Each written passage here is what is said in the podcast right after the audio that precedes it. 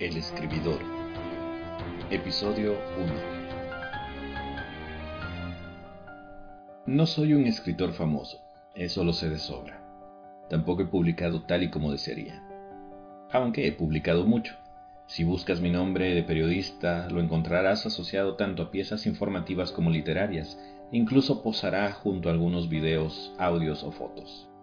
Eso creo yo me da un poco de autoridad para compartir los conocimientos que he acumulado con el paso de los años. Hoy me embarco en este nuevo proyecto por una simple inquietud. Hace algunas semanas atrás una amiga periodista me pidió ayuda con un trabajo en el que se requiere pensamiento creativo.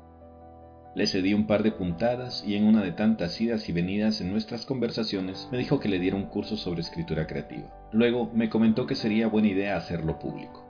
Me gusta compartir conocimiento, aunque no soy maestro de profesión, y le dije que lo pensaría. Pero como siempre pasa, cuando logran incitarme, la idea rondó en mi cabeza días y noches, hasta que ya no pude detenerla y tuve que darle forma.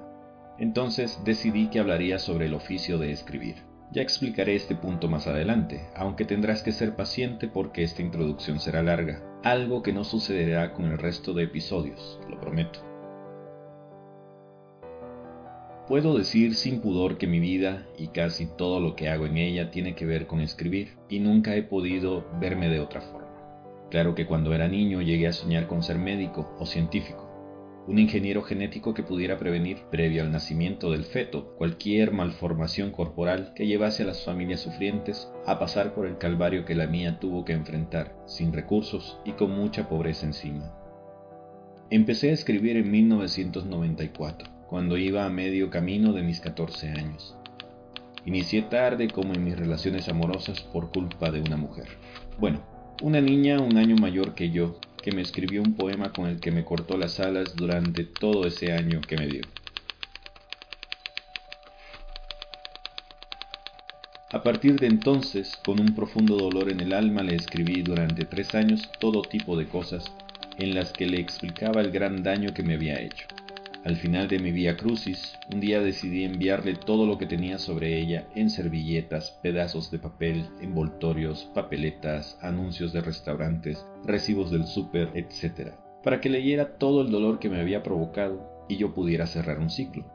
Con este acto, había decidido perdonarla. Desde luego fui un estúpido, un niñato que no sabía nada de la vida, que presumía de diva y que luego se enteraría que la susodicha al cabo de tres años ya ni siquiera me recordaba y que le dio igual recibir tanta basura en un sobre amarillo. Si yo hubiera estado en su lugar, habría dado las gracias y botado el sobre con todo y su contenido en el bote de la basura más cercano. Sin embargo, de esta situación nació mi deseo por escribir. No lo sabía hasta entonces, pero empecé a tener una urgencia por contarme cosas, por describirme situaciones, por vivir otras vidas, por imaginar otros mundos. Y no, no me sentía mal siendo quien era, Siempre he pensado que soy especial, que después de la operación mi corazón ha estado viviendo tiempo extra y que debía aprovechar mis días de la mejor manera posible. Y entonces empecé a escribir como un hobby, a llevar diarios, a sentirme poeta, a leer a Benedetti, a recitar versos de Neruda, porque quería contar cosas, porque sentía la necesidad de escribir como si al no hacerlo me moriría. Cuando en 2002 tuve la oportunidad de iniciarme en el mundo del periodismo, empecé a escribir de forma profesional, entre comillas, aunque no usando géneros literarios convencionales. Para mí y para muchos de los colegas y amigos que hoy brillan con luz propia a nivel latinoamericano y a quienes admiro, el faro.net fue una escuela para desarrollar un gusto por el periodismo investigativo y la crónica informativa experimental. A estos años de escuela doy gracias por perder el miedo a escribir y contar historias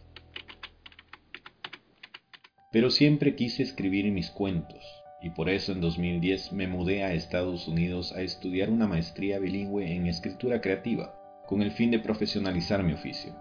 Lo llamo así porque creo que el oficio se aprende trabajando directamente sobre el papel, ya sea escribiendo o leyendo, y esto es fruto de la experiencia. Estoy consciente, eso sí, que aunque todos escriben, no todos tienen corazón para ello, y eso es lo que lo convierte en un arte, que a veces da sus frutos comerciales. Aún así, no me llamo escritor, me considero más un escribidor.